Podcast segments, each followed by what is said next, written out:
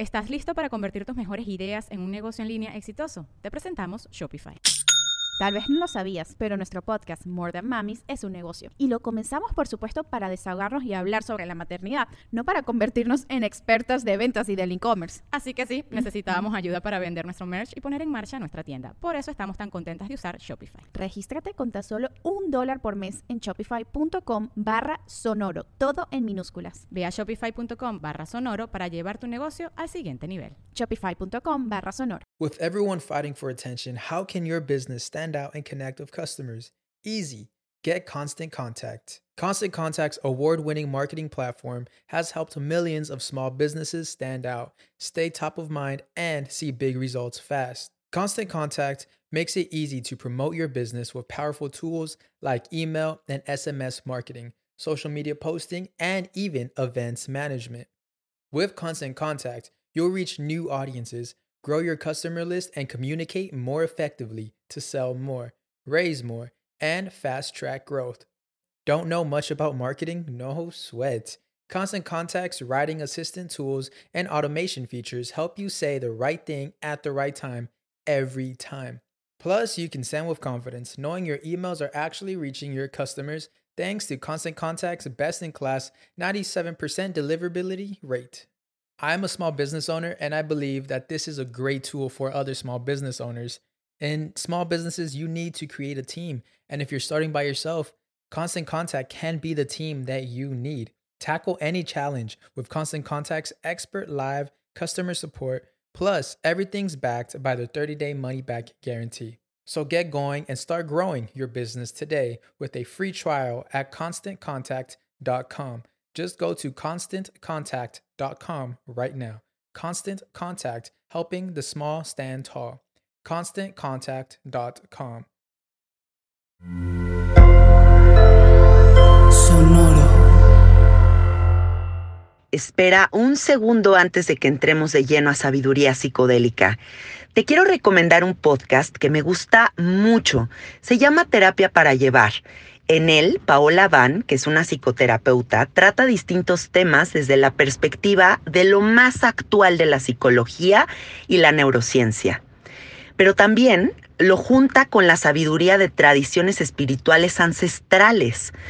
Búscalo como terapia para llevar en todas las plataformas y seguro escuchas algo que traiga bienestar a tu vida y a tus relaciones.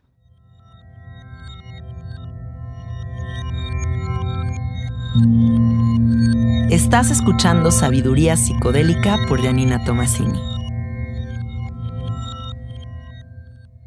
Hola, hola amiguitos, ¿cómo están? Bienvenidos a Sabiduría Psicodélica. Este tema me lo han pedido muchísimo, o sea, es un tema que de verdad eh, uno de cada diez mensajes dice, por favor, habla de narcisismo.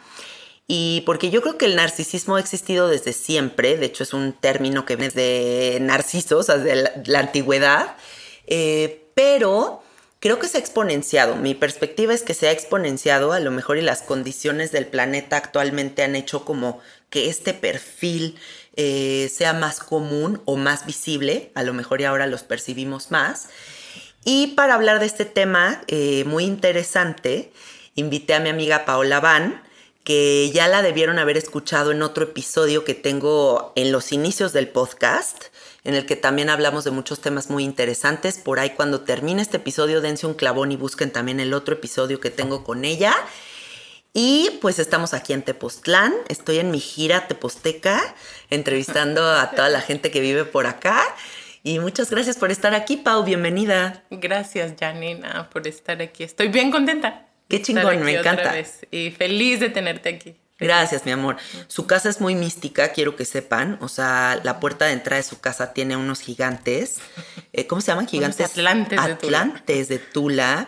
Y tiene como unos, eh, como jeroglíficos. Y una luna. Una luna. Así estaba cuando llegamos. Dorado con azul. Pero hace todo el sentido del mundo.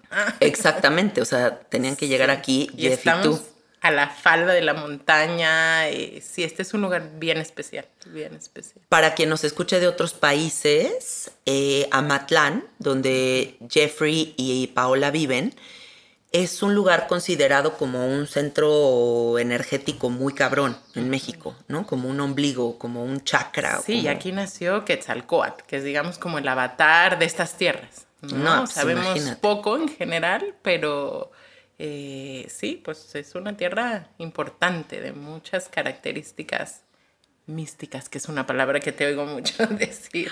Oye, y también algo que, que si la gente no sabe está padre compartir es que tengo muchos amigos que viven acá y a varios se les han derretido sus modems del internet porque resulta que el piso de todas estas tierras es como de un metal que hace que toda la cuestión internet y esas cosas hasta hace pocos años no funcionaran. ¡Wow! No sabía, pero lo que yo he notado en mi experiencia directa es que todo aquí se manifiesta muy rápido. Lo que te gusta, y eso es maravilloso, o sea, si estás pensando bien, se te manifiesta todo maravilloso, y si no estás pensando tan bien, también se te manifiesta en un segundo. Entonces, O sea, es con como mucho un cuidado. donde hay que andar muy vigilantes del propio pensamiento y la propia palabra, pero está increíble. Sí, y también si no lo saben, eh, aquí Amatlán es un punto clave para toda la gente que está clavada en el fenómeno extraterrestre. O sea, hay muchos avistamientos, eh, sí, hay como mucha cosa mística, ¿no? Sí, yo como tú sabes ando muy en la onda de la psicoterapia, o sea, como que no estoy conectada con todo ese mundo, pero sí, o sea, sí es un lugar donde hay de todo, hay medicina, hay terapia, hay meditación, hay temazcal, o sea, es como un centrito donde habemos muchos loquitos, Hippies visionarios. pero, pero hay, hay buenas cosas sucediendo aquí, sí. Oye, Pau, para quien no te conoce, cuéntales eh, un poco de ti. Claro, yo me dedico a la psicoterapia, ¿no? Decía en el episodio pasado, y eso sigo igual, que me dedico a amar a Diosita, Diosito. Ay, qué soy bonito. una devota, ¿no? Pero me dedico a la psicoterapia y he sido en una parte de mí muy racional. Entonces, me gusta mucho traer aportaciones de lo más actualizado y de lo más científico y amo la neurociencia y lo he juntado con la sabiduría de tradiciones ancestrales, tipo el chamanismo, el budismo, el yoga, esas son como mis favoritas. Espiritualidad sin religión, diría yo. Entonces hago esta mezcla y bueno, me dedico a dar terapia, doy talleres, tengo por ahí un proyecto que se llama Pachamamita, en fin, ¿no? Sí. Y feliz de platicar de estos temas. Me encanta. Para quien no sepa, también platícales qué es Pachamamita, porque a mí me encanta tu proyecto y me gustaría que la gente se conecte con él. Claro, gracias. Le llamamos Pachamamita espiritualidad con los pies en la tierra, justo porque yo observé que de pronto la espiritualidad puede ser volada. Sí, ¿no? sí, sí. Y todo respetable, pero de pronto, y fue después de una visita a Perú, justamente, que yo sentí que era urgente poner literalmente los pies en la tierra más y ocuparnos de los asuntos de aquí. Y entonces en este proyecto eh, difundimos conocimiento tradicional, pero en un lenguaje actualizado, ¿no? Me encanta. Entonces, eh, pues yo digo que es un lugar donde hacemos una plataforma para que, por ejemplo, abuelas y abuelos que realmente han caminado, porque también, pues estamos en una época donde hay como chamanitis, ¿no? Puta. como antes todos eran DJs, ahora todos son chamanes. Ajá, ándale. Y bueno, igual todo chido, porque es cierto que todos tenemos capacidades de sanar y Sí. todos tenemos una semilla de la divinidad adentro y no es lo mismo quien ha caminado 20, 30, 40 años una tradición. Y es- resguardando una Y tradición. resguardando y sostenidos por un altar y un linaje y Sí. vamos, ¿no? O sea, bienvenidas todas las aportaciones nuevas, pero también hay un conocimiento que se viene eh, cuidando y transmitiendo por varias generaciones. Entonces hemos buscado poner una, eh, una plataforma donde en línea y a veces presencial, estos abuelos, a veces yo, en fin, distintos maestros, compartimos enseñanzas sobre cómo facilitar cacao, sobre chamanismo, sobre medicina herbal, en fin, todos estos conocimientos. Y por otro lado, estoy yo haciendo psicoterapia por vías naturales, ¿sabes? O sea, ¿Qué significa eso? Pues que hay una rama de la psicología que se ha enfocado en dar ciertos diagnósticos, ¿no? Y ponerle una etiqueta y un nombre a ciertas cosas. Mm. Y en medicar también, ¿no? Uy, sí. Y que yo a lo largo de mi andar en la psicoterapia he descubierto que antes de llegar ahí hay muchísimas más vías que sí resuelven, que sí ayudan, que sí curan y que no siempre, pero en la mayoría de los casos, la medicación es poner en pausa un proceso y no resolver. ¿Sabes? a Súper veces es necesario. Cuando un proceso es sumamente abrumador, Sí. Quizás es la única salida y lo miro con mucha compasión, pero a veces podemos hacer el trabajo verdadero Sí. y hay muchas maneras de trabajar esto, como lo que tú haces, medicina de plantas, bueno, en este caso psicodélicos, medicinas herbales, suplementos alimenticios, prácticas como el yoga, o sea, hay tantísimos recursos Sí, hay mucho. antes o mejor que medicarse. Entonces, por ahí va. Me encanta, está muy padre Pachamamita. Yo he visto por ahí tus cursos de cacao, que también el cacao se ha popularizado mucho y me gustaría hacer énfasis en que no es como preparar un chocomilk y tomártelo, eh, porque sí, ¿no? Como que la gente piensa tal vez, eh, como se, Se ha le ve como una tanto medicina como- fácil, ¿no? Como, ay, pues un chocomilk, ¿no? Son chocomilk. Y no, o sea, hay toda una veneración, cultivo, conciencia alrededor desde el crecimiento del grano, o sea, como desde la semilla, eh, las tradiciones que lo resguardan, eh, la preparación del cacao, el rezo que se hace.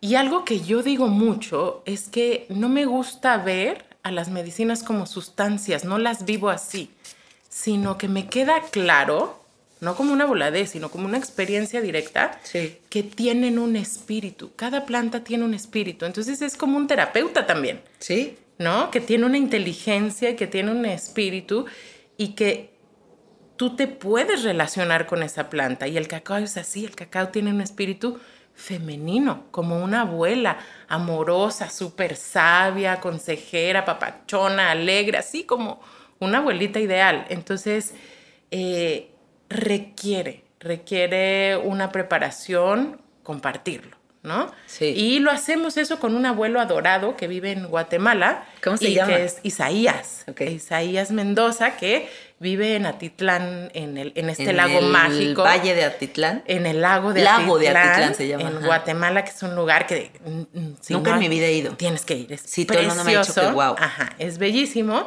Y desde ahí imparte su enseñanza y calendario maya y en fin. Entonces, es importante que estas tradiciones vivan, no por ser rígidos ni ortodoxos, sino porque esa es la riqueza de, Sí. de la, en gran parte de la medicina, más que verla, ay, pues nomás como sustancia, ¿no? Y fíjate, acabas de decir algo que yo vengo de entrevistar a Margarita y Margarita dice que la mejor forma de aproximarte a las plantas es sintiendo que son personas.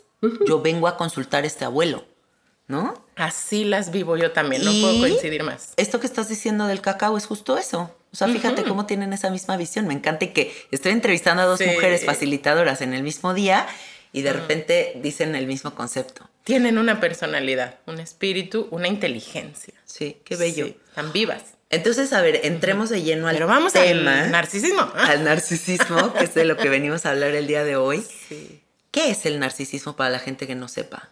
Ok, narcisismo, temazo. Sí. Me encanta. Digamos que es una manera en la que el ego se defiende. Órale. Ajá, esto, y podríamos decir que es un tipo de personalidad también. ¿A qué me refiero con que es una defensa? ¿no? Cuando una situación te hace sentir amenazada o en peligro, ¿ya? La psique tiene sus maneras de defenderse. El cerebro o ataca, o huye, o se congela. Las personas que tienen un perfil, así le llamaría yo narcisista, atacan. ¿Sabes? Y entonces esto puede ser altamente destructivo. Uf. Súper. Son personalidades que tienden a la grandiosidad, ¿sabes? Como a, a vivir con una idea de que son superiores, a el los centro demás. del universo. El centro del universo y por lo tanto merecen más del micrófono y más atención y un trato especial. Y esto es cuando el narcisismo es abierto, pero hay otra manera de manifestar el narcisismo que es encubierta, ¿ya? Uy, Ajá, eso está súper interesante, porque un narcisista grandioso o una narcisista grandiosa, lo cachas o la cachas luego, luego. sí hay narcisos que hasta son simpáticos, ¿no? O sea, como que dices, ay, mira qué gran En personalidad. general, son súper carismáticos Sí, claro. y súper seductoras y caen súper bien, ¿no? Pero el narciso o la, o la persona con personalidad narcisista encubierta lo manifiesta como teniendo un sentimiento de superioridad, pero a la vez pueden ser ansiosos, vulnerables, tener dudas de sí mismo. Entonces, más bien, es esta típica persona que todos lo hacen mal. Uy, qué duro, porque es un nivel de cerradez extrema. cerrados. O sea, de que yo fui a la montaña. Ay, qué hueva, yo ya subí 10 montañas, ¿no? Así, Sí, sí, tal sí. cual. o- o, ay, no, a mí no me cae bien, ¿no? O, sea, hice yopo, ah, yo he hecho 78 veces yopo, ¿no? O sea, todo Claro. como que todos ellos 20 más.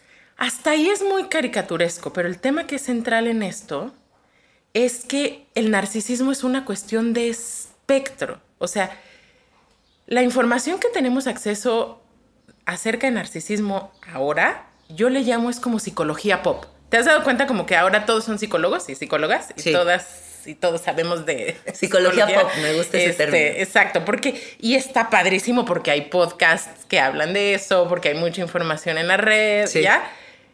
Y ese es el tipo de información que tenemos de narcisismo. Hoy queremos ir un poco más profundo que eso. Ay, sí, please, porque Ajá. sabes que yo me eché como, no sé, a lo mejor y cinco podcasts sobre narcisismo y cinco videos de YouTube sobre narcisismo y todo dice lo mismo. Exacto. Y ya, o sea, pues que me digan que es una persona egocéntrica que se mama a sí misma, pues ya, sí lo sé, o sea, pero ¿y Sí. qué más, güey? A mí lo que me parece muy importante y que para eso queremos usar espacios como estos es para alertar a todo mundo sobre el tema de que ya es hora de amar distinto. ¿A qué me refiero con esto? El narcisismo es una cuestión de espectro. O sea, tú puedes, todos somos o tenemos más bien un rango de aspectos narcisistas. Porque tenemos ego. Si no, no podríamos, exacto, sobrevivir como un yo en el mundo. ¿Crees que también como que gran parte de la personalidad se va construyendo a partir de ese egocentrismo? Claro, y bien aspectado este narcisismo te permite tener éxito, tener un buen nivel de autoconfianza, salir al mundo con un sentimiento de merecimiento sano. Sí, todos estamos ahí, pero hay un espectro donde esto se puede volver, llámale patológico o dañino o lo más importante, abusivo. Uy, Ajá. Entonces ahí el tema, más que simplemente poner el dedo sobre una persona, es que ponemos el dedo sobre una conducta abusiva y sumamente traumática para las personas que están viviendo cerca de una persona que ya tiene un narcisismo, que llega a un grado en el que se dañan las relaciones, en el que hay un nivel de desequilibrio y de daño emocional y me atrevería a decir de trauma para quienes están alrededor, sí. ¿no? Y entonces tú ves que alguien que tuvo, por ejemplo, una relación romántica, entre comillas, con alguien con perfil narcisista, sale destrozada. Sí, como gatito que se va de parranda y regresa arañado y con el Pero ojo mal. salido, güey. Pero mal. Sí, ¿no? Entonces, sí. ¿qué está pasando ahí? ¿No? ¿Por qué pasa eso? A ver, o sea, porque aquí lo más interesante sería explorar por qué siempre hay la posibilidad de ser abusado. ¿No? O sea, como por qué. O sea, ok, existe el narcisista, pero también por qué existe el que soporta al narcisista. Y dentro de esa dinámica, ¿por qué siempre está como disfrazado el narcisista? Como que no se evidencia. eh, ¿Se dice evidencia o evidencia? Evi- ¿Evidencia o evidencia? Bueno, Evidencia, esa palabra, creo, ¿ok? ¿eh? Este, se evidencia que, que esta persona es así, no, no se nota. Claro, porque usa estrategias para dar su mejor cara. ¿no? Entonces vamos a hablar de cuáles son estas estrategias. Ok, va. Una narcisista o un narcisista, y vamos a hablar, por ejemplo, de una relación romántica. Ojo, ¿no? Tiene una estrategia generalmente que es el bombardeo amoroso. ¿Has escuchado de esto? No, ¿qué es eso? Que es cuando tú conoces a alguien y de pronto te ama de un día para otro y se quiere casar contigo y entonces Y ya te compró una moto, dice y ya que te compró, o sea. te compró una moto, pero además vienen juntos por vidas y vidas y encarnaciones y encarnaciones. Y claro, o sea, un proceso de salir con alguien para la mayoría de los seres humanos saludables implica ansiedad.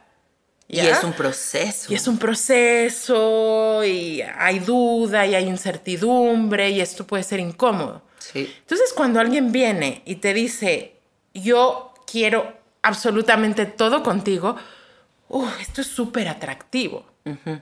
Pero te tengo una noticia. O sea, si alguien quiere inmediatamente todo contigo, pues va a querer algo inmediatamente también con alguien más. O sea, Sí. ¿sabes? Porque ni siquiera te Se emociona muy rápido.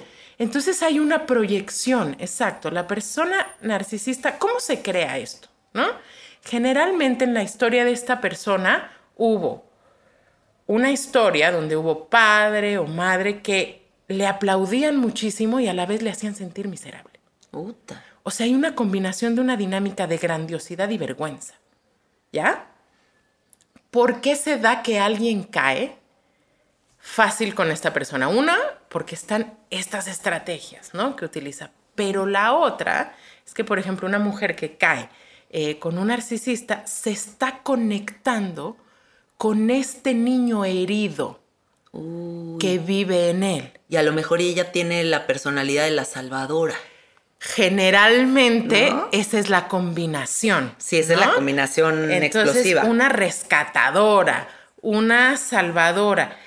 Y claro, también hay, un, hay una empatía real, hay una sensibilidad real. Un narcisista, y voy a hablar en general como mujer, porque esto es mucho más común que les pase a las mujeres, y si quieres profundizamos en eso, pero es porque vivimos en un sistema patriarcal, lo sabemos. Sí. Eh, pero bueno, una mujer, ¿no? Que se conecta con un narcisista como pareja, realmente es empática, sensible, casi siempre inteligentes. O sea, no es que haya algo malo, ¿no? Pero sí sucede que está conectando más con el niño en esta persona herido, vulnerable, y casi siempre te dicen, pero es que es maravilloso. Pero es que cuando está de buenas y no es violento, y cuando no me pone el cuerno. Cuando y estamos él y yo solos. Cuando estamos él y yo solos. Más bien a veces es al revés, ¿eh? porque ahí es donde toca Ah, bueno, la social de violencia. huevos, pero en cuando está buena uf. onda y cuando es amoroso, es maravilloso. Y entonces te conectas con eso, quieres rescatarlo, pero dejas de ver la otra parte, Uf. que es, hay como un despertar, ¿sabes? Cuando, cuando te das cuenta que has estado con un narcisista, hay siempre como un evento crítico que te despierta. Y entonces dices, ay, ¿qué pasó aquí? Como si se cayera el velo y de repente vieras otro, Sí. otra obra de teatro enfrente de ti. Sucede también puede ser si la historia fue así con tu padre o tu madre. Es como si tú hubieras tenido siempre una imagen de quién era esa persona y de pronto sucede algo y ya no puedes ir para atrás. No, ya cuando lo ves ya valió. Y es durísimo Sí. porque el narcisista o la narcisista también cacha esto, Que lo estás viendo. que ya lo viste. Uy. Y que ya viste es como un Jekyll y Hyde, ¿sabes? Esta novela en- de este doctor que se transformaba en un monstruo en las noches. Y siempre ha sido así, pero de pronto tú lo puedes ver. Sí. Y ahí empieza una parte muy tortuosa del proceso. ¿Por qué? Esto es bien importante. Porque generalmente las personas ya entraron en una adicción química a esta relación. Sí, porque el conflicto es adictivo. en un vínculo traumático, ¿ya? Porque entre estos ciclos en que la persona te llevó de estar aparentemente en las nubes y te amaba y se quería casar contigo o eras la mejor hija o, ¿sabes? Ya te infló. Y de pronto, con los narcisistas es como, ¡pum!, si te cortara el hilito y te deja caer al abismo. El Kilauea de Six Flags. Así, totalmente, sí, exacto, como el Kilauea. Y de pronto eres terrible, no vales nada, ya no te quiere, o eres pésimo hijo, o eres una persona horrible, ¿sabes? Oye, y debe de ser también muy cabrón. O sea, ahorita que estás platicando esto, me imagino un escenario en donde. ¿Quién no en el universo completo? ¿Quién no desea ser la persona más encantadora del mundo? ¿No? O sea, todos en algún, por lo menos un día en nuestra vida desearíamos ser el, el centro de atención de una fiesta, pinche plática carismática, cabrón, mira cómo me desenvuelvo. Y entonces también supongo que cuando, si tú eres una persona retraída, si eres una persona más, eh, que te cuesta más trabajo como eh, eh, salir y ser tan charming y así, volteas y un güey te llega y es todo eso y te abre la puerta a contemplar como toda esa libertad, todo ese encanto, toda esa, las, todas las miradas volteándolo a ver, pues te fascina ser el observador de esa posibilidad porque es como fantasear con estar ahí. Pues a quién no. Tú me decías, es que como, ¿por qué pasa que hay gente que se engancha? Mira, el narcisista, de nuevo voy a hablar en masculino, pero puede ser femenino, le tira todo. O el narcisiste. El, na- Ah, ajá, el narcisista le tira a todo. sí. Y por supuesto está en apps de citas y sabes, o sea, claro, Necesito un chingo. porque necesita suplemento, esto es clave. El narcisista Sí. no tiene un referente, una manera de subir su propia energía y tener bienestar por medios propios. Necesita algo que se llama suplemento, como un combustible de alguien que le halague, le quiera, le alimente, le llene ese hueco. Necesita miles de likes en Facebook, en fin, o sea, Digamos que es como un, como un güey que está montando una obra de teatro y a huevo necesita espectadores. Así tal cual, necesita quien le mande mensaje en su WhatsApp, o sea, necesita esta emoción fuerte, ¿sabes? Sí. Y necesita halagos. Entonces le tira todo. Pero aquí viene la diferencia. No todas las personalidades se quedan con ellos. Es, esto es clave. O sea, hay unos que dicen, ay no, qué hueva este güey. O sea, o con él no va a llegar nunca un compromiso o no va a haber nunca un quererse bien, ¿sabes? O sea, este güey está en la superficialidad y nunca se va a comprometer, ¿o ¿sabes? Claro que no, hay quien lo distingue. Sí. ¿Quién no lo distingue? Y de nuevo, aquí es a mí donde me puede con todo mi corazón. Cuando hay una historia de trauma, esto quiere decir cuando la historia fue difícil en la infancia y o en la adolescencia, es mucho más fácil quedarse ahí. Entonces tú dices, es como cuando dices, pero si le pega, ¿por qué no se va? Te voy a explicar químicamente por qué una persona no se va. Es que se genera una adicción química. Te había yo contado alguna vez, ¿te acuerdas? Que hay un experimento terrible, horroroso, en el que ponen a perritos en jaulas. Ok. Y entonces estos perritos los electrocutan, pero a la mitad les dejan la puerta cerrada y a la mitad les dejan la puerta abierta, ¿ya? Ok. Entonces, después les abren la puerta a todos y los vuelven a electrocutar. Los perritos que siempre han tenido la puerta abierta se salen y escapan cada vez que pueden. Los perritos que tuvieron antes la puerta cerrada, cuando vienen a electrocutarlos, aunque tengan la puerta abierta, no se salen. No. ¿Qué quiere decir esto? Que el cerebro aprende a no defenderse. Ay, qué grueso. Es durísimo, es bien doloroso. ¿Y cómo y dónde aprendemos esto, Yanina? Con de los papás. niñas. De chiquitos. Cuando mamá fue clara o veladamente abusiva, o papá fue violento, o había adicciones, o había cosas muy difíciles sucediendo en casa, tú no podías agarrar tu maletita e irte a vivir a casa de tu abuelita. ¿Entiendes? O sea, te tenías que quedar. Esto es la puerta cerrada. El otro día vi un video en TikTok que me impresionó muchísimo, también de un experimento psicológico que, que se ve que está dirigido por doctores y así, y estaba una bebita en una silla de estas que son como para comer y la mamá está enfrente. Y entonces la mamá primero está haciéndole así como la, la, la, la, ¿no? Y la niñita está como feliz así, "Uh". Y de repente la mamá simplemente se queda así seria Mm, y no la ve. Y la niña empieza a buscar la atención de la mamá. claro. Como exprésate, eh, ríete conmigo, ¿no? Claro, Así. conecta conmigo. Y se empieza a ver como la niña, a través de la no expresión de la mamá, empieza a buscar desesperadamente atención.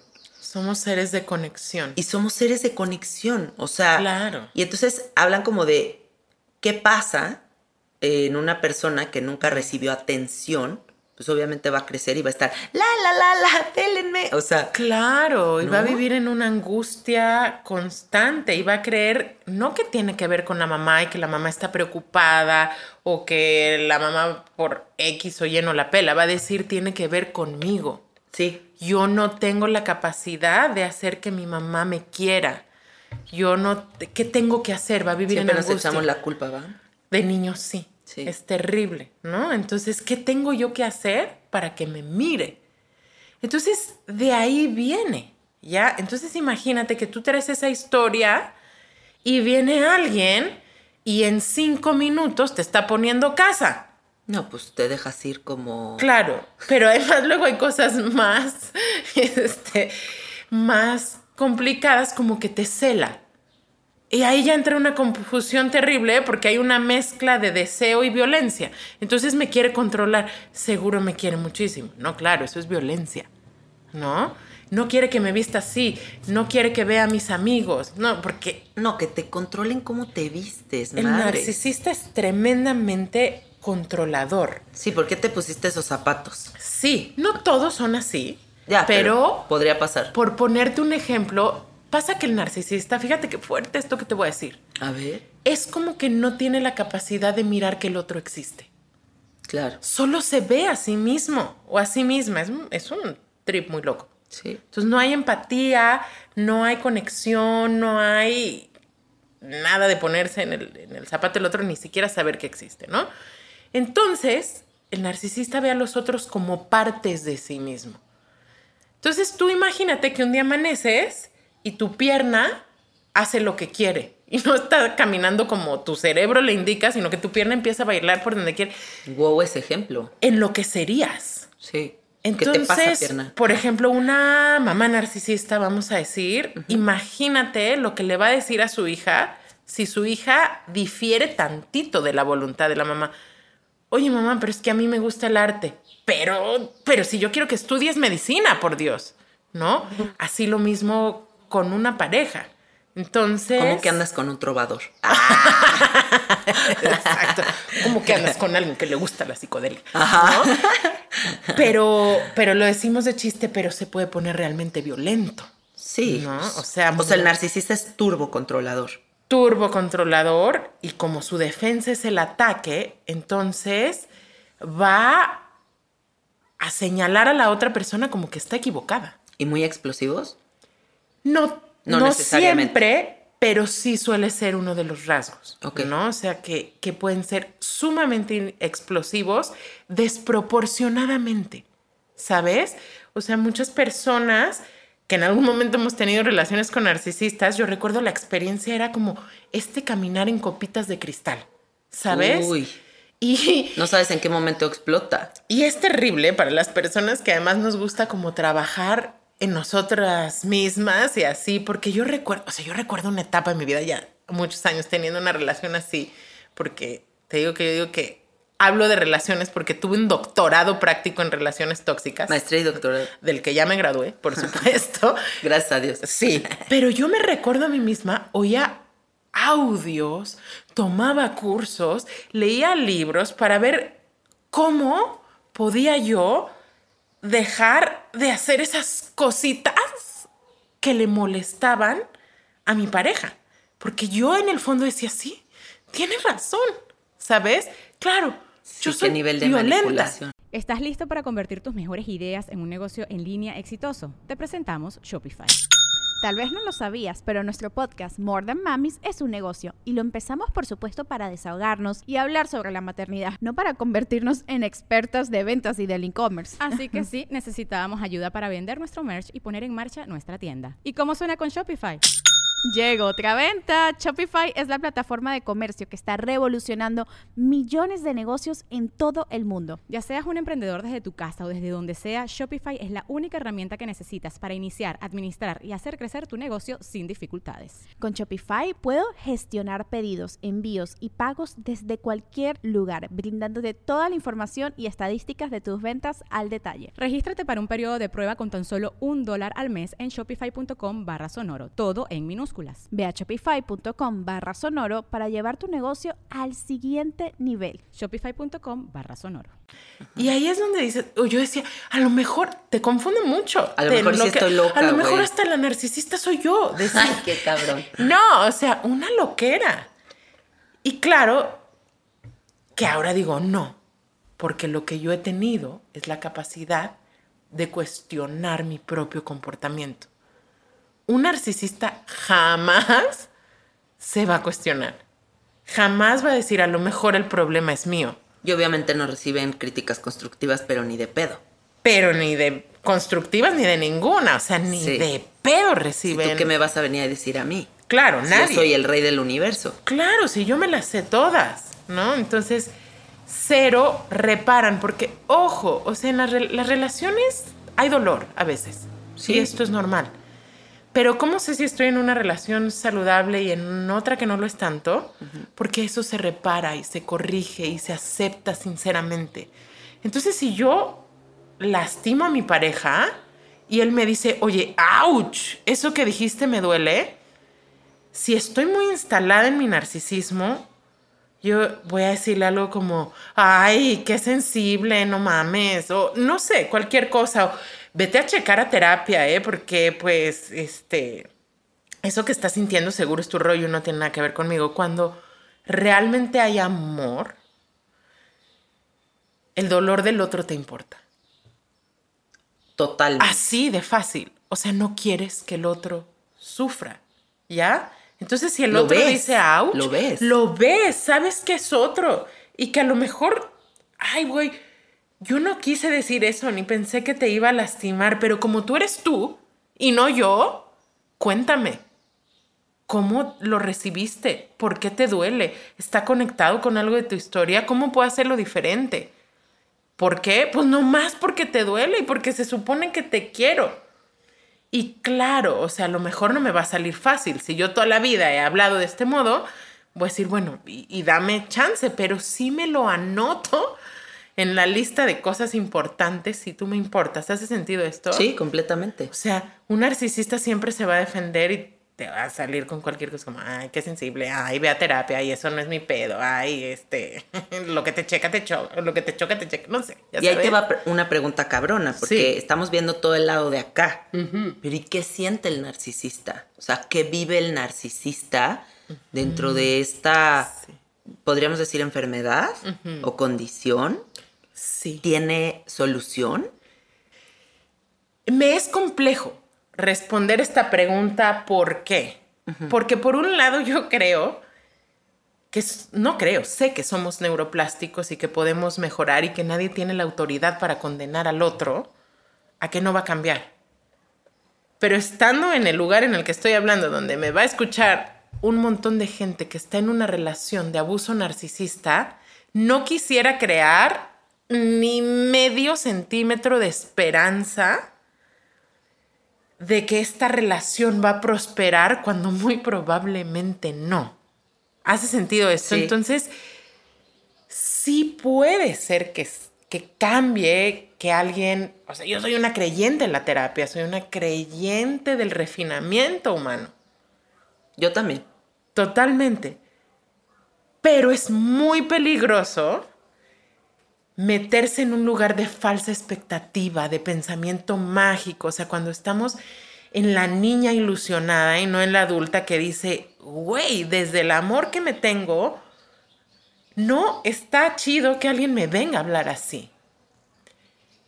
Y siendo la vida realmente tan corta y tan valiosa, ¿por qué quiero perder mi tiempo esperando a ver si alguien que, ojo, y esto es clave, ni siquiera me está diciendo que quiere cambiar? Porque Sí, no, por favor. escuché en un podcast Sí. que tal vez puede cambiar.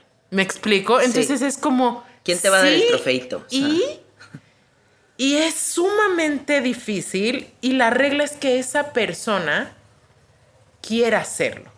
Y lo que le va a dar las probabilidades de hacerlo es justo, irónicamente, cuando quienes están, están alrededor le quitan el suplemento y le ponen un límite, ¿sabes? Entonces, em, yo he aprendido por ahí con algunos terapeutas que me encantan, que hay Terry Real, por ejemplo, es un terapeuta que trabaja con parejas de mujeres codependientes y hombres narcisistas. ¿no? Órale. Y entonces, esto es básico y es un principio que yo he tomado también en mi propia terapia. ¿Cómo se llama? Terry Él Real. se llama Terry Real. Real. ok. Real, por ahí búsquenlo, es maravilloso este maestro.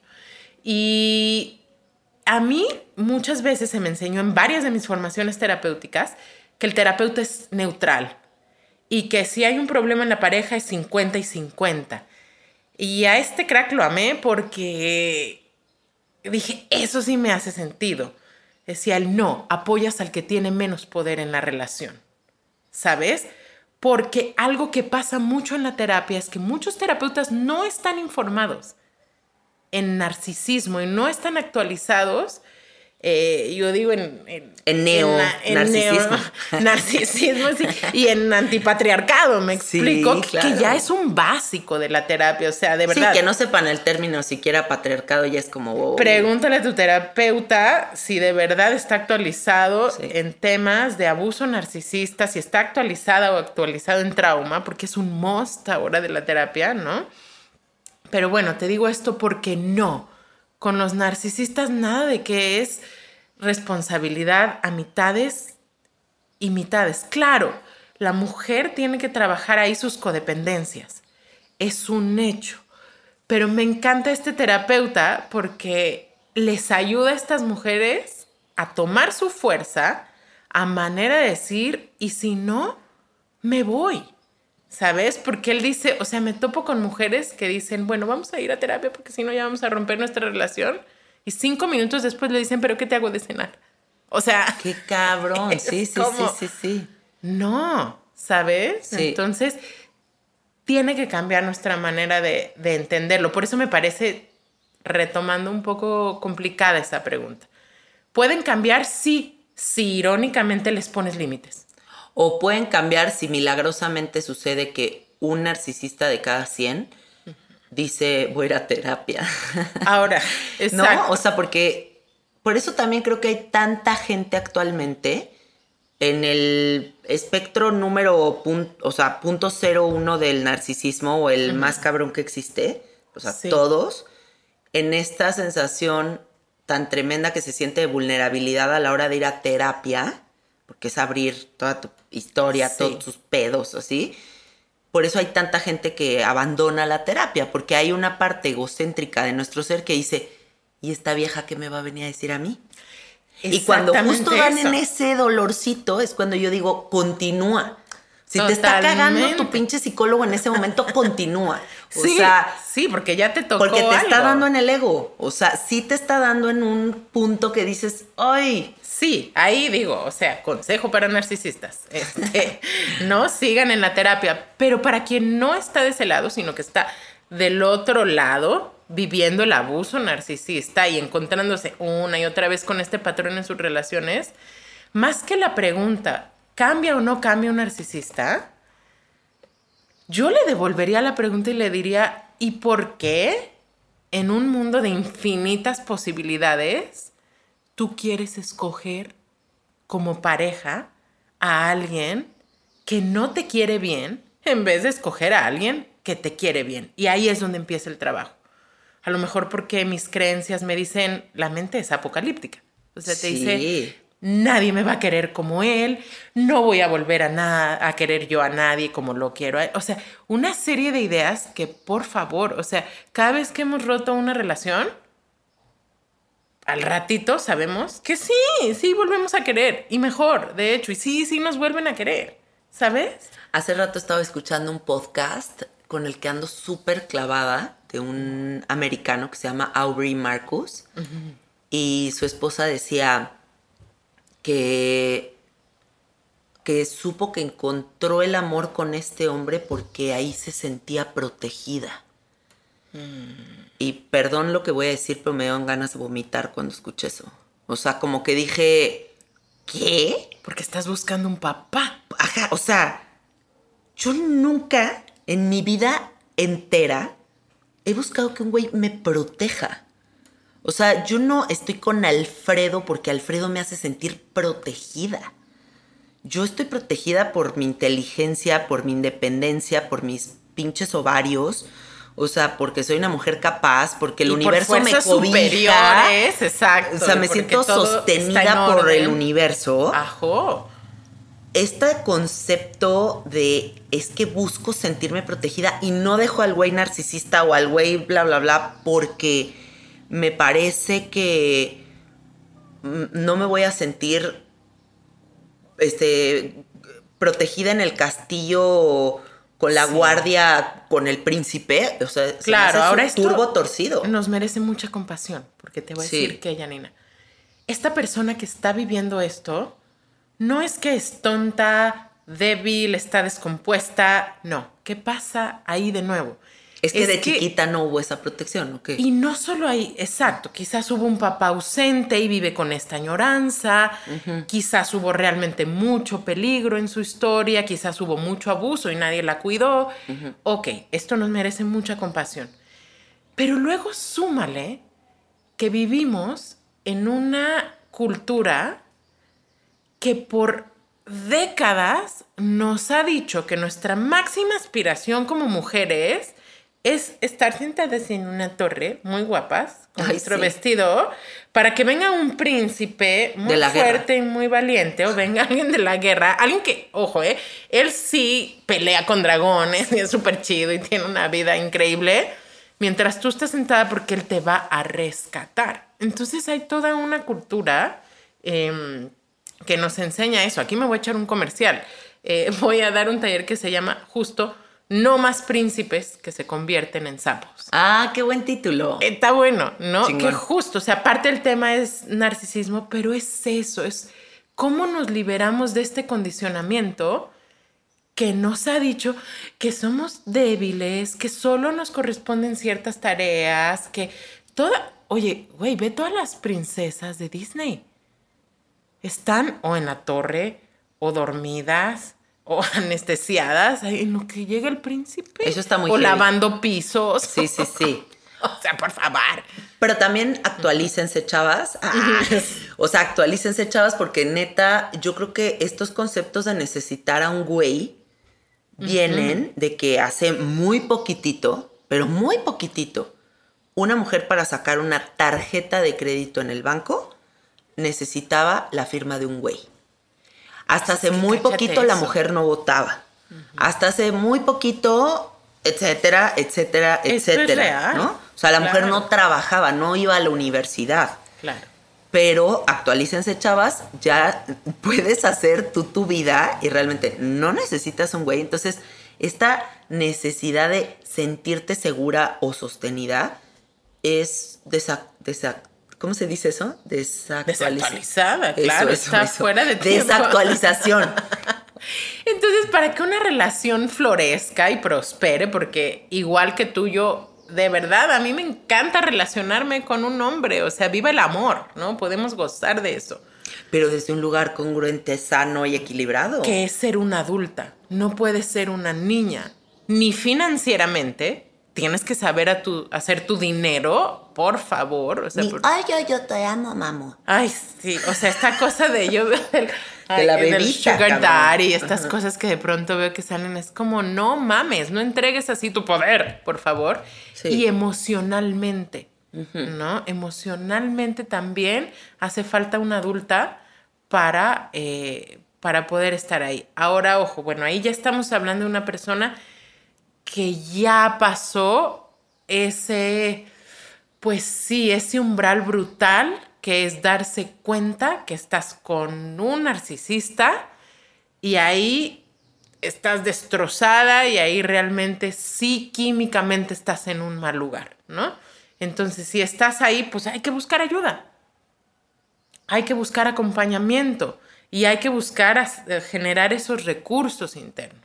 Marca el 911. Para, exacto, Ah. marca 911 y, y, y haz tu chamba, ¿no? Sí.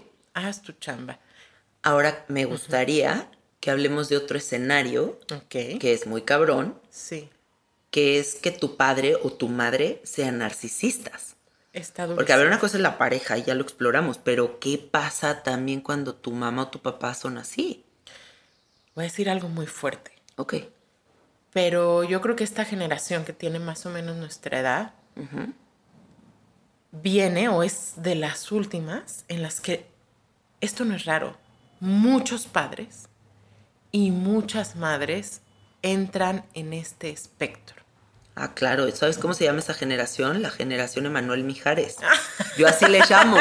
Y me encanta. O sea, Sí. todos nuestros papás Sí. De la época de Emanuel Mijar y Mijares, Sí. güey, o sea, y de Sí. la música disco, o sea, toda esa generación nunca en su pinche vida fueron a terapia Sí. y traen un chingo de narcisismo. Con güey. mucho respeto y amor, pero también poniendo los límites. O sea, yo en ese sentido sí soy guerrera y digo, eh, ay, yo he sido muy rebelde de la terapia. O sea, sabes que soy una nerd y me encanta estudiar y también me encanta desafiar. Como todos estos buen equilibrio. enfoques. Sí, sí, claro. O sea, estudié constelaciones, pero yo no me voy a ir a agachar enfrente de un señor que abusó de mí o de una señora que abusó de mí. ¿Por qué? ¿Cómo por, cómo por qué? ¿No? Sí, sí, sí. Entonces, voy a esto. O sea, una parte de mí quiere y tiene que poner el límite. Ojo, no desde el resentimiento. Yo te digo esto desde lo más profundo de mi amor. Tenemos que aprender a amar diferente. Nuestros hijos tienen que crecer diferente, sintiéndose vistos, amados, importantes. Yo ahora pienso en mi hija y digo, claro que le quiero, en lugar de decir, ay hija, yo me las sé todas porque soy terapeuta y no sé qué, es que quiero decirle, mira, esto yo me lo sé y para mí fue así, pero por favor cuéntame. Ajá. Cuéntame tú cómo lo ves, qué dicen tus amigos, qué hay de nuevo. Yo ya no sé nada, ¿me entiendes? No sé si a ti te pasó, pero yo, o sea, yo sí me acuerdo de mi papá diciéndome, yo soy tu papá, no soy tu amigo. ¿No? O sea, eh, parte de esta generación es como muy así, como que a lo mejor y vienen del papá que era muy autoritario y ellos como que se inventan la paternidad que se la sacan de la manga y voltean y te dicen, a ver, o sea... Ahora es cierto, no- tu no- padre es tu padre y tu madre es tu madre y te dio la vida y voy a esto. Te digo, una parte de mí les pone límite. Y otra parte de mí, sin dejar de notar que eso no va, sí siente profundo agradecimiento. ¿Por qué? Porque me queda claro que ellos no tuvieron las oportunidades y la cantidad de información que tenemos nosotros. Sí, de acuerdo. Ahí sí, entonces yo digo, gracias desde un lugar muy sincero, porque yo ya estoy habitando un mundo donde me puedo trabajar Sí. internamente, me puedo refinar, terapia, medicina, este... Sí, es un privilegio. Uf, es un gran privilegio. Entonces, las dos cosas habitan en mí. Porque como que un poco la terapia y mucha gente se confunde y cree que... Y hay mucho, perdón, pero hay muchísimos terapeutas confundidos y creen que su labor es hacer que el consultante se agache enfrente de sus padres nada más y los ame y llegue este momento extasiado. Y eso solo en la parte de ti que sea verdadero, pero para mí el otro complemento es sí, y también hay que aprender a poner límites a los comportamientos nocivos y también hay que aprender a sanar todas esas heridas y nombrarlas, ¿no? Y haz de cuenta, cuando la mamá es narcisista o el papá es narcisista y el papá está como en su propia realidad y está como en este engrandecimiento y así, muy probablemente los hijos crecen con una sensación de abandono, aunque la persona puede ser hiper presente. Sí, tiende mucho a replicarse la tendencia narcisista, por supuesto, y es obvio, y a la vez lo que hay que tocar es que el dolor que hay ahí detrás, o sea, lo que te puede salvar de solo replicar eso y para sanar, es tener, yo diría, la inmensa valentía de ir a tocar un dolor que es inconmensurable. Es el no haber, imagínate qué fuerte, es el no haber existido para ellos, es el no haber sido vista o visto. Y eso es ah, una gran, o sea, es un gran pedazo para digerir, pero se puede y tenemos esa fuerza. Sí. Pero es fuerte y por eso no todo el mundo lo hace. Ah, hay una autora espectacular que se llama Alice Miller, eh, que escribe sobre madres narcisistas. Y hoy, o sea, es como yo hace mucho que no agarro un libro de ella, porque si te metes un rato en una cueva muy oscura, muy gris, ¿no? Muy dolorosa. Pero también me atrevería a decir que hay que ir a esos lugares. Ah, no, claro. O sea, si no, ¿cómo vamos a sanar? Hay que darse un clavón. Hay que ir. En algún punto. Y claro, no instalarse el resto de tu existencia ahí, pero sí hay que tocar. Sí hay que tocar ahí, pero eso, ¿por qué no tocamos? Porque el dolor es gigante. ¿no? El dolor es gigante la añoranza que hay de conectar, ¿no? O sea, es como, o sea, de pronto darte cuenta, no fui vista, no conecté, yo justo, hija de esta generación, eh, mis papás son un poco más antiguos que, que Mijares Lucerito. Pero... Liberace. Ah, generación Liberace. pero sí, pero o sea, hablando, hablando de eso, yo he tenido como que hacerme muy amiga de una añoranza que vivirá en mí de ser conocida por mi padre. ¿No? Comparto eso con Jeff. O sea, a veces hemos platicado que nuestros papás nos platicaban de cosas que eran irrelevantes. O sea, yo iba en el coche con mi papá y me platicaba de cómo funcionaba un motor de pistones. Sí, que dices, me vale. Y yo era como que oía, como ya sabes, este Snoopy oía a Charlie Brown, así de. O sea. Porque a esa generación le encanta dedicar media hora de la conversación a darte la dirección de donde sucedieron las cosas. ¿Estás de acuerdo? O sea, agarré Avenida Revolución y me, di vuelta a la derecha y ya sabes dónde está la ferretería, de ahí subí el puente y, de, o sea, me da risa, pero cómo? es que... Güey, ahora existe Google Maps, o sea, sí. ya, o sea, y si no lloraré porque...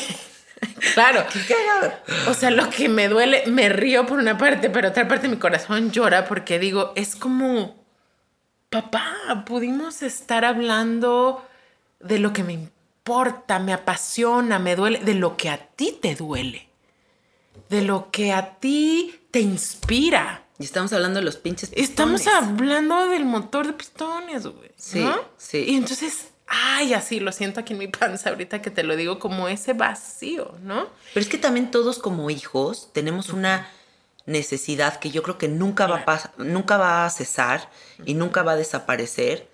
Eh, más que una necesidad, como una idealización. Sí de que nuestros padres son lo máximo del universo y sobre todo culturalmente aquí en México como que la familia es lo más cabrón que existe. Sí, es un condicionamiento. Ahora, te tengo un regalo. ¿Cuál ha sido mi regalo de esto? Puedo sentir el dolor, ¿no? Pero ya no vivo instalada en ese dolor. ya renuncié a tener un papá ideal, ¿no? ¿Cuál es el regalo? Mi dolor era tan profundo que busqué como una loca desesperada ser feliz.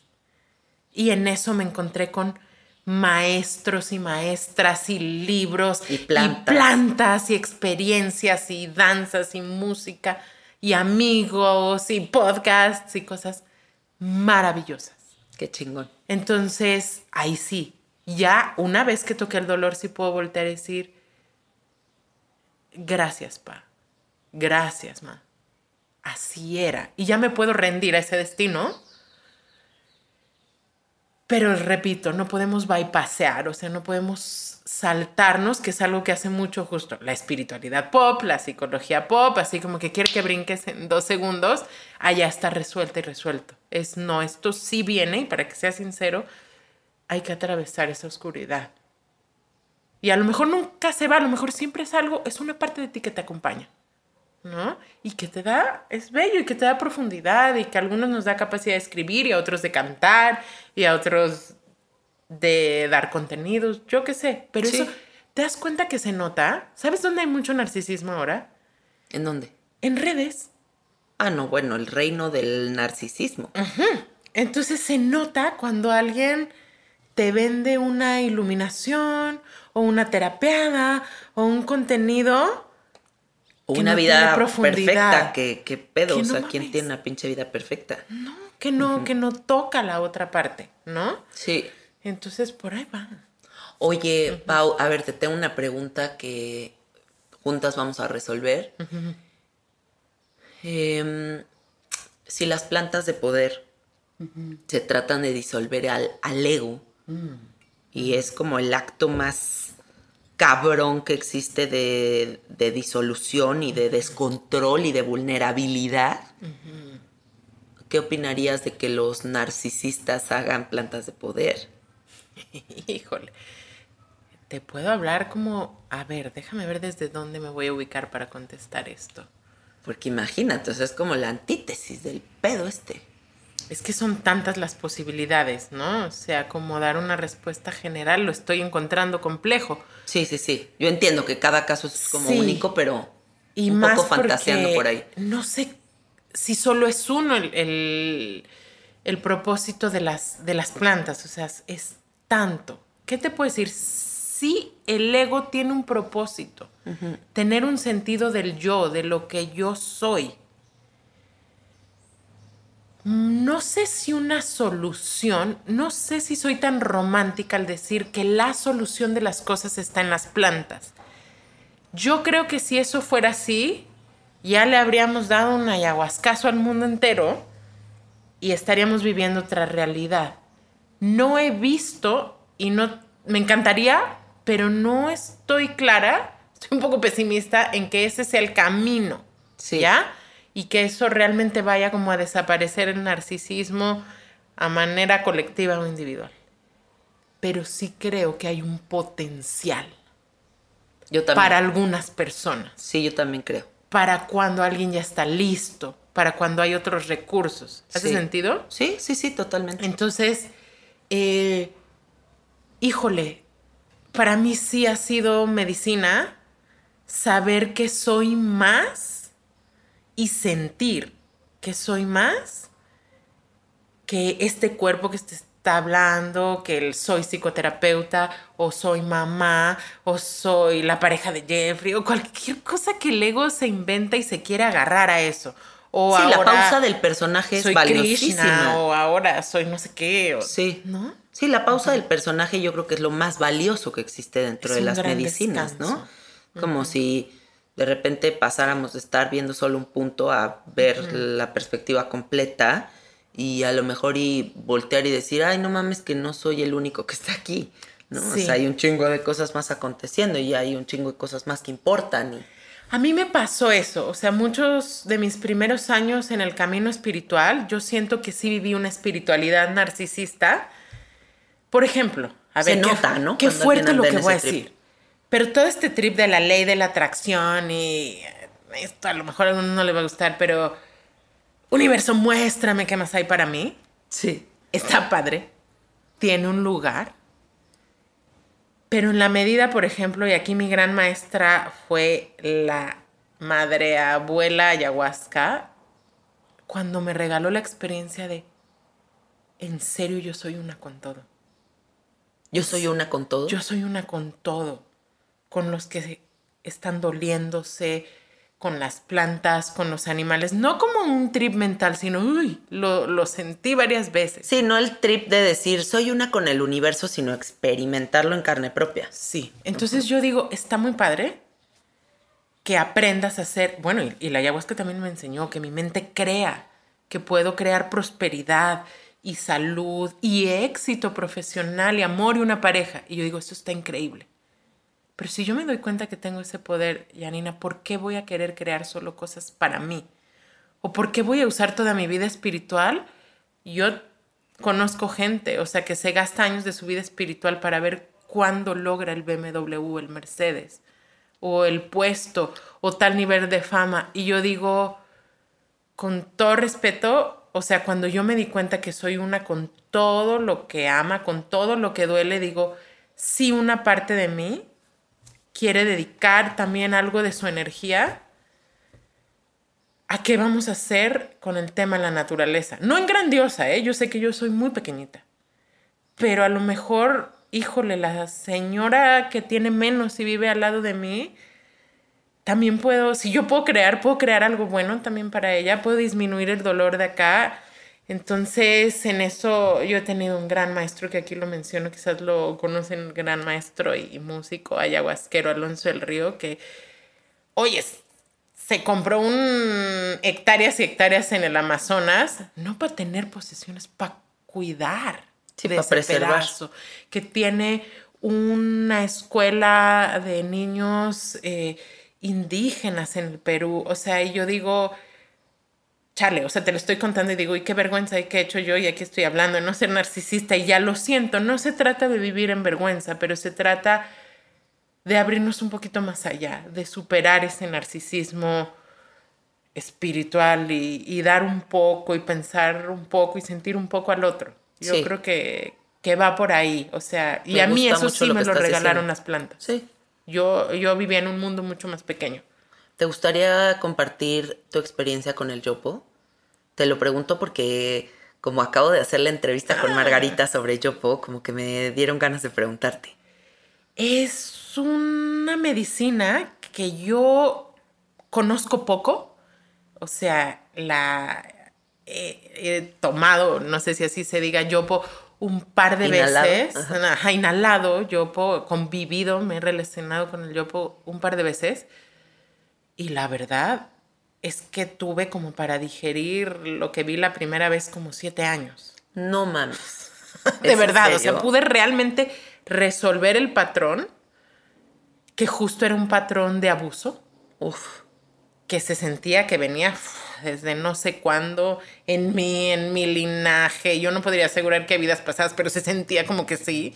Y que yo había soportado abuso por años. Y realmente superar ese patrón me tomó unos siete años. Híjole, qué cabrón. O sea, fue de veras y duro. Y no es que yo vivía instalada en eso, pero ahora que recapitulo digo, uy, me tomó mucho tiempo y todo mi doctorado y postdoctorado en relaciones tóxicas, así, con la ayuda del yopo. Y recién, em, recién hace un año casi, tuvimos, no, ya más, dos años, una, una ceremonia con un amigo muy querido, Lobo. Y a mí es una medicina que me encanta porque es DMT, es dimetiltriptamina que da esta experiencia justo de, uy, de la capacidad de creación del universo, de unidad con todo, pero mi sentir es que es muy masculino. Para mí la ayahuasca igual ha sido como una mamá, es como la selva, es Shakti, es florida, es así hermosa, ¿no? También tiene su parte dura. Sí. Pero el yo, pues, pum, concreto. O sea, no pierdes el tiempo, te lleva al punto que es. Y si se te olvida, te recuerda. Y así. Órale. Muy, muy cañón. Y, y algo que me encantó de esta, de esta ceremonia reciente que hice con yo, bueno, reciente, hace un par de años. Sí. Y ahí es donde me di cuenta la diferencia que hay entre una persona que da medicina con el respaldo de una tradición es que yo vi, ¿no? En, en mi viaje, pues,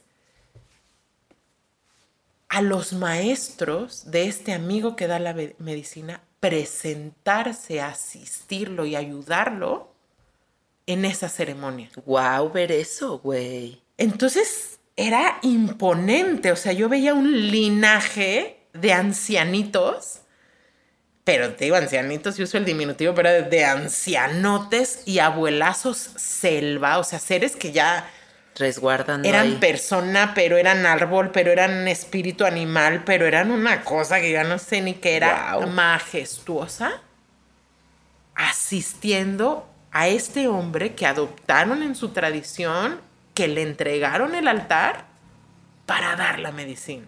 Qué increíble. Y ahí sí dije, no, pues no te queda más que agacharte, ¿no? Ver eso, wow, y ¡Qué maravilla. padre! Hermoso, hermoso.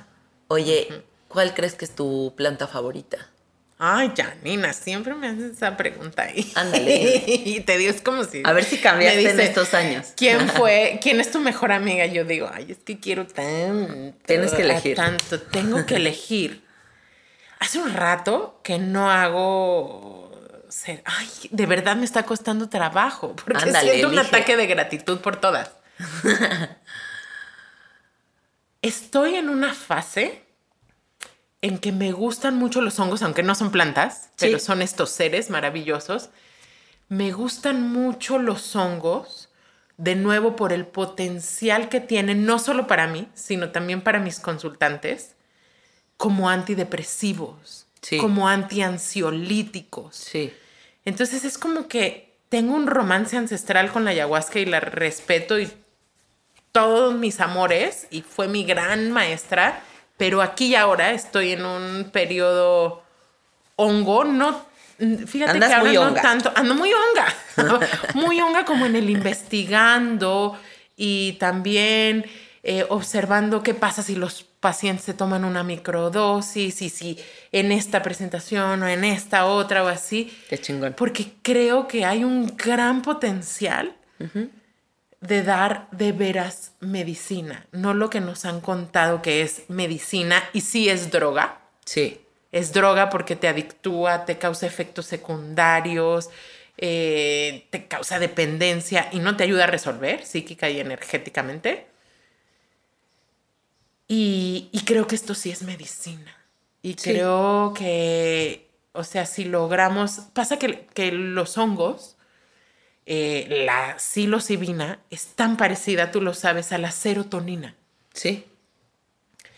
y que si en lugar de darle medicamentos que dis que van a suplir eso, le damos una molécula tan parecida y natural y benévola, que además se reproduce fácil, que no tiene efectos secundarios a la gente, imagínate un mundo con mucha más serotonina o algo parecido, digo, uy, sí, necesitamos mucho de eso.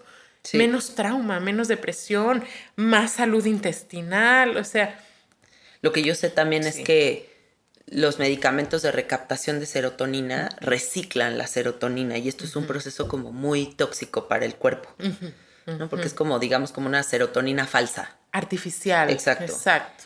Y pues la única forma de salir de esa es que tu cuerpo sepa producir la serotonina de forma natural.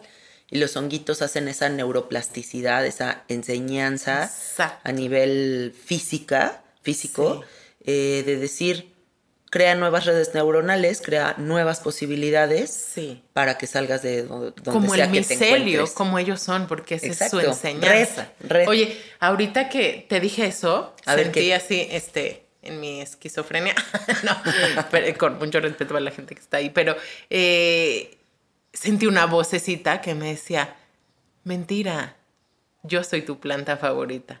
¿Quién?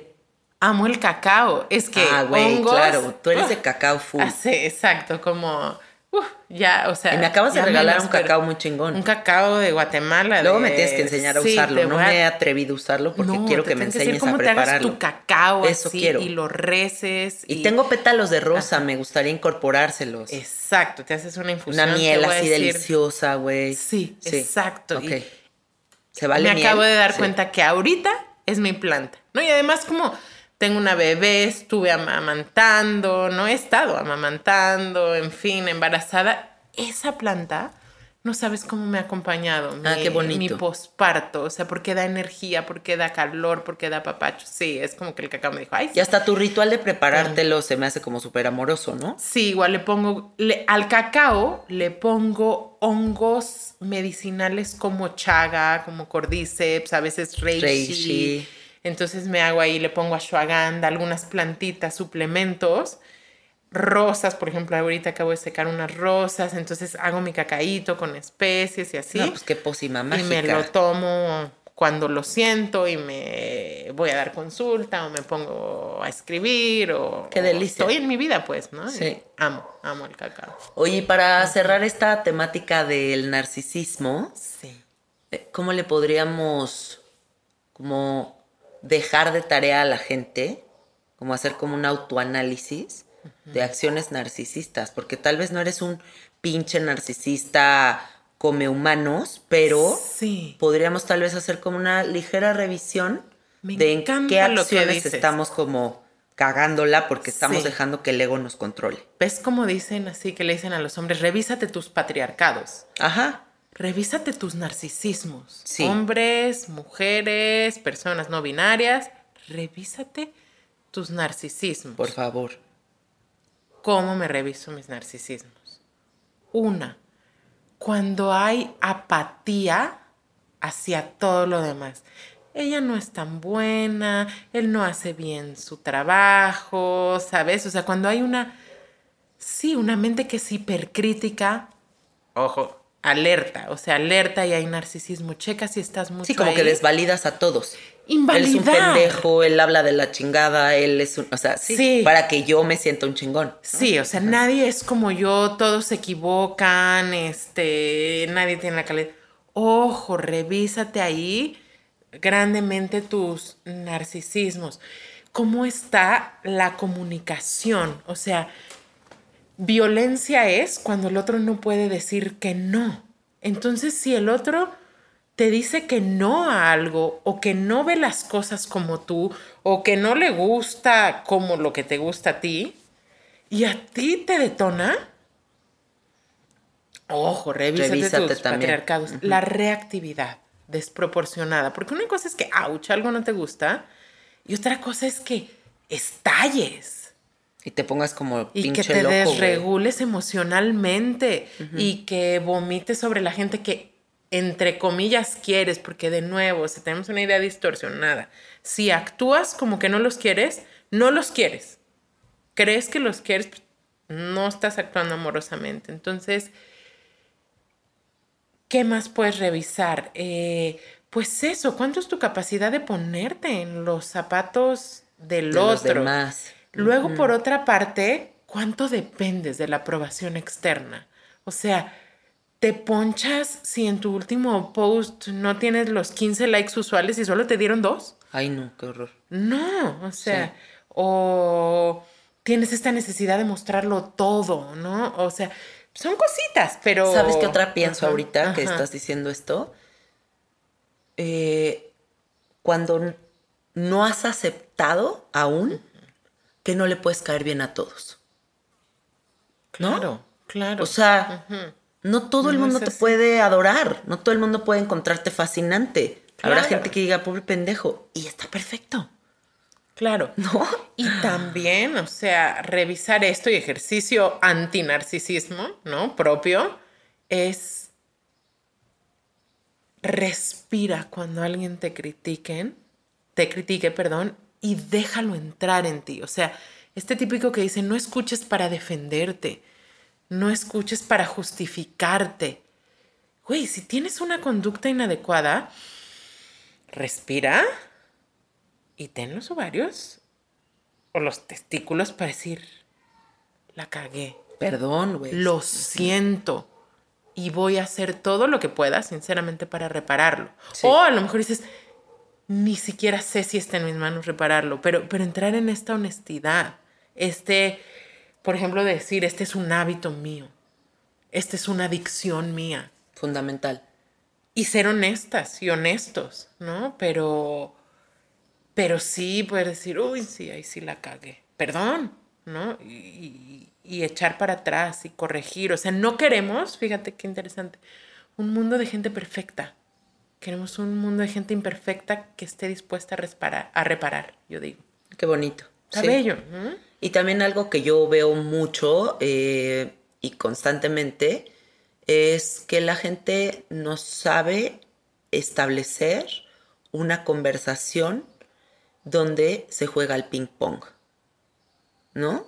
O sea, ya hay mucho de este que agarra el pinche micrófono y bla, bla, bla, bla, bla, porque yo, yo, yo, yo, yo, yo, yo, A yo. mi manera. Parece que estoy- en el pinche monólogo de Adal Ramones, güey. Y pues yo venía aquí a que me escuchen y vengo a compartir y vengo a oírte, pero también quiero que me oigan. Entonces también cacharnos en ese narcisismo en donde solamente queremos acaparar la atención o donde de todo lo que la gente dice yo digo que uno más, porque esa dinámica a mí también me Sí. agota. O sea, se me hace Sí. como, a ver, yo quiero conversar, no quiero jugar a la competencia. O hacer que todo sea acerca de ti. Ajá. O tú tienes un ejemplo también para todo lo que el otro vive, pero Sí, solo es que un poquito eso. más chido. Ah, ah, bueno, a mí me da una flojera Claro, espantosa. O sea, no, yo cuando claro. cacho eso digo, no, por favor, güey. Qué hueva. Sí, sí, sí. sí. Entonces, bueno, revisémonos nuestros narcisismos. Todos. Por favor. Todos. Me encanta. He disfrutado muchísimo esta conversación, Pau. Platícales, porfa, de tu podcast, porque también ese Sí. proyecto tuyo está increíble. Sí, este podcast se llama Terapia para Llevar. Muy buen nombre. Entonces, este se ha vuelto un monólogo, no por mero narcisismo, pero porque lo empecé en plena pandemia. Sí, de que tú con tu micrófono y está. Aunque yo salía para todos lados en la pandemia, este, no todo el mundo. Entonces, exacto, agarré mi iPhone y ya tenía una respuesta bonita también. O sea, es como terapia para llevar, como si por alguna razón eh, no estás pudiendo acceder en este momento, o aún si tienes tu propia terapia, hay muchos temas interesantes Sí. que toco ahí, por ahí de pronto hay algún invitado, en fin, pero, pero es como yo compartiendo, eh, pues sí, diría que con toda la generosidad que puedo acerca de, de los temas que me interesan y que creo que van a sembrar una semillita en la gente para el bienestar. Sí, yo he escuchado, yo Mm. creo que casi todos los episodios de tu podcast y me gusta muchísimo, o sea, porque Ay, se me hace como muy honesto, se me hace directo al grano, eh, muy fluido, me gusta mucho. O sea, Te digo que me bajé también de la silla de la terapeuta, o sea, sí, claro. Y te vulneras tengo porque también te pones ejemplo y así. Pero soy persona. sí, ¿no? exacto. Así uno de mis grandes maestros de, de psicoterapia eh, nos enseñó que lo que cura es la conexión y ser personas. Entonces, eso, se trata de ser, bonito. de compartir que soy una terapeuta que es persona.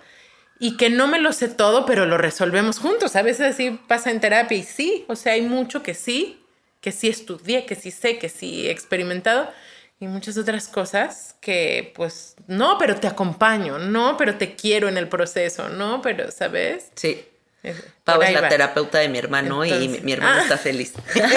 Lo amo yo también. Sí. Entonces, Le terapia para llevar. a Raúl. Saludos, Raulito. Terapia para llevar Sí. en todas las plataformas. Sí. Y puedo dejar acá mis redes también. Obvio, por favor, compártelas. Arroba Paola Aban, como abanico con B grande, A-B-A-N. Ajá. Y arroba pachamamita punto mamita tierra.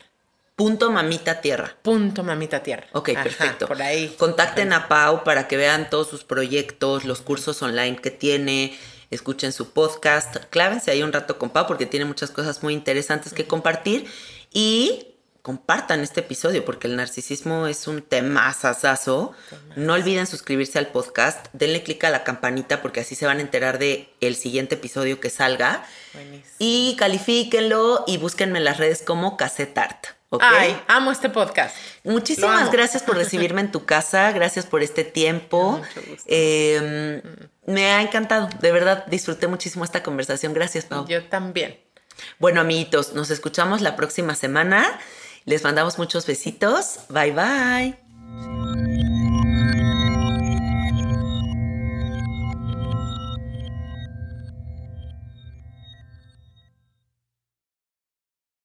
¿Estás listo para convertir tus mejores ideas en un negocio en línea exitoso? Te presentamos Shopify. Tal vez no lo sabías, pero nuestro podcast More Than Mamis es un negocio y lo empezamos por supuesto para desahogarnos y hablar sobre la maternidad, no para convertirnos en expertas de ventas y del e-commerce. Así que sí, necesitábamos ayuda para vender nuestro merch y poner en marcha nuestra tienda. ¿Y cómo suena con Shopify? Llegó otra venta. Shopify es la plataforma de comercio que está revolucionando millones de negocios en todo el mundo. Ya seas un emprendedor desde tu casa o desde donde sea, Shopify es la única herramienta que necesitas para iniciar, administrar y hacer crecer tu negocio sin dificultades. Con Shopify puedo gestionar pedidos, envíos y pagos desde cualquier lugar, brindándote toda la información y estadísticas de tus ventas al detalle. Regístrate para un periodo de prueba con tan solo un dólar al mes en shopify.com barra sonoro, todo en minúsculas. Ve a shopify.com barra sonoro para llevar tu negocio al siguiente nivel. Shopify.com barra sonoro.